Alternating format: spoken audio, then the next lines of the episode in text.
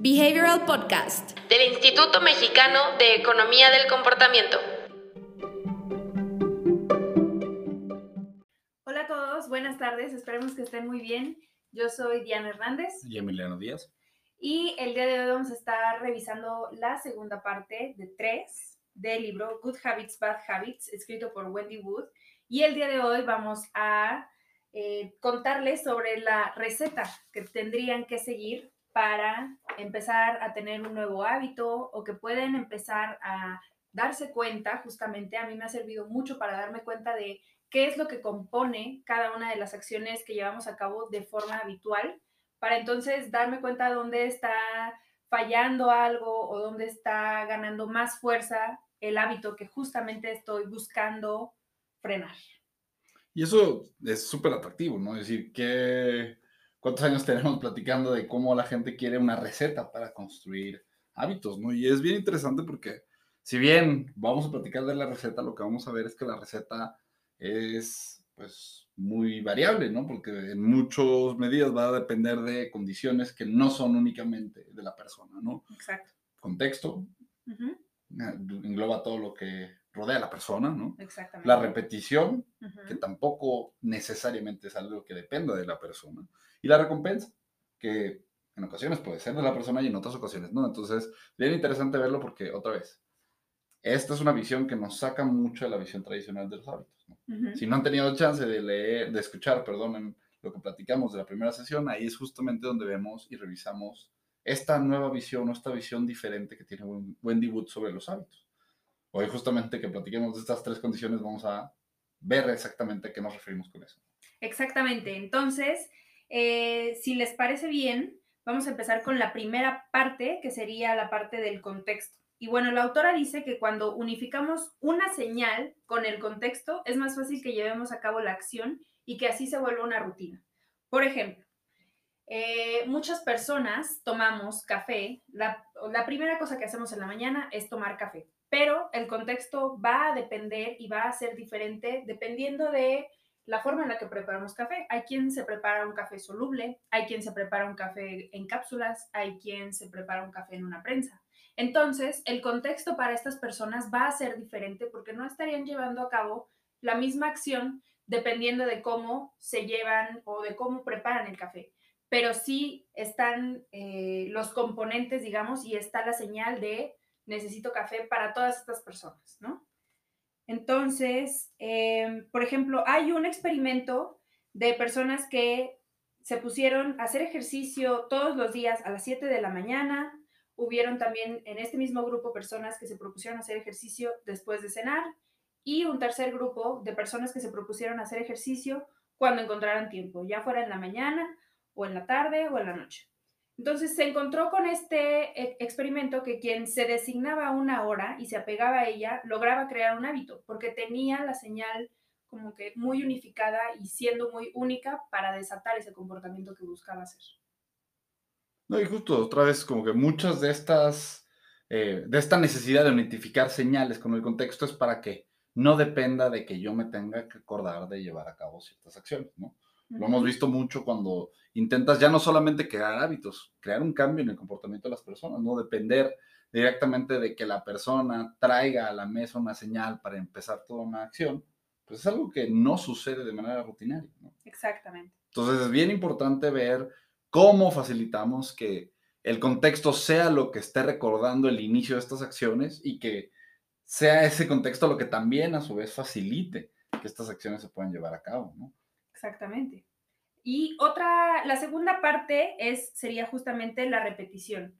Y la repetición se refiere a que al principio nos podría costar un poco de trabajo llevar a cabo un comportamiento que no es habitual para nosotros de forma repetida, pero por ejemplo ahí está el caso de un chef que eh, antes de empezar a cocinar deja todos los ingredientes que tiene que poner sobre la mesa, pica lo que tiene que picar o filetea lo que tiene que filetear para que en el momento en el que se ponga a cocinar no se le olvide nada y además ya esté todo listo y no tenga que estar corriendo y entonces sea propenso a que se le empiecen a olvidar las cosas. Entonces, esto también se conecta mucho con lo que hablábamos la semana pasada de cómo los hábitos nos pueden llegar a liberar la mente y nos puede llegar a facilitar la toma de decisiones y darnos los siguientes pasos.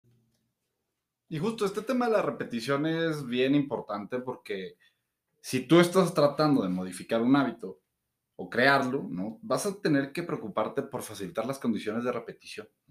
A veces justamente las visiones muy tradicionales de hábitos ponen mucho peso en que la repetición se va a dar porque la persona está súper motivada por hacerlo, ¿no?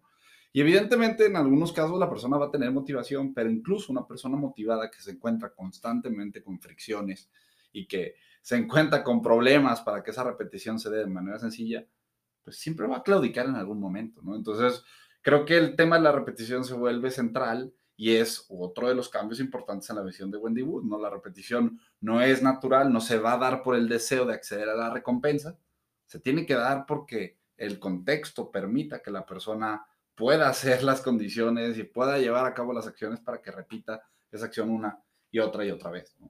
La repetición es una de las condiciones más importantes. Tú puedes lograr un cambio de comportamiento, pero si pones pequeñas barreras en el camino de la repetición, las cosas no se van a dar. Entonces, es algo que toma un papel principal y que otra vez en muchas de las visiones de hábitos se le achaca esa, motiva eh, esa repetición a la motivación. ¿no? Creo que esto es una visión diferente, es una visión que nos ayuda a entender que esa repetición puede ser dada porque se reconfiguran las condiciones del contexto. ¿no? Exacto, justamente. Y aquí es cuando entra este tema del autocontrol que nosotros podemos arreglar y modificar nuestro contexto para procurar mantener, digamos, este autocontrol y crearnos mecanismos de autocontrol artificial y, así llevarnos hacia lo que queremos lograr. La tercera parte de lo que se necesita para crear un hábito es una recompensa. Y pues bueno, la recompensa podemos em, y hemos hablado sobre mucho sobre los incentivos, sobre los incentivos monetarios, sobre los incentivos sociales, sobre la importancia de tener alguna recompensa atada a un comportamiento, pero una visión muy interesante de la autora es que nos dice que no siempre tenemos que tener una recompensa porque no queremos llevar a cabo la acción por querer acceder a la recompensa todo el tiempo. La recompensa sí puede ser a largo plazo, por ejemplo, ahorrar, pero ella se refiere a recompensa un poco más puntual y un poco más inmediata para nosotros, el sentirnos bien con lo que estamos haciendo cada vez que eh, abonamos, por ejemplo, a la cuenta de ahorro, no tanto el lograr nuestra meta y que esa sea la última recompensa, sino las pequeñas recompensas. Entonces, a lo que ella se refiere es que no siempre tienen que haber recompensas porque no podemos estar prestándole, digamos, tanta atención a crearnos recompensas para mantenernos eh, haciendo lo que queremos, sino que tenemos que empezar a diagnosticar qué es lo que nosotros estamos buscando en la acción que estamos llevando a cabo. Y el tema de las recompensas también, otra vez, es otro de los temas grandes eh, alrededor de los hábitos, ¿no? Las recompensas, como dices, Diana, es, eh, son algo que pues sí deben de estar, pero no siempre se van a dar. Y aquí es en donde entramos a la teoría de las recompensas, ¿no?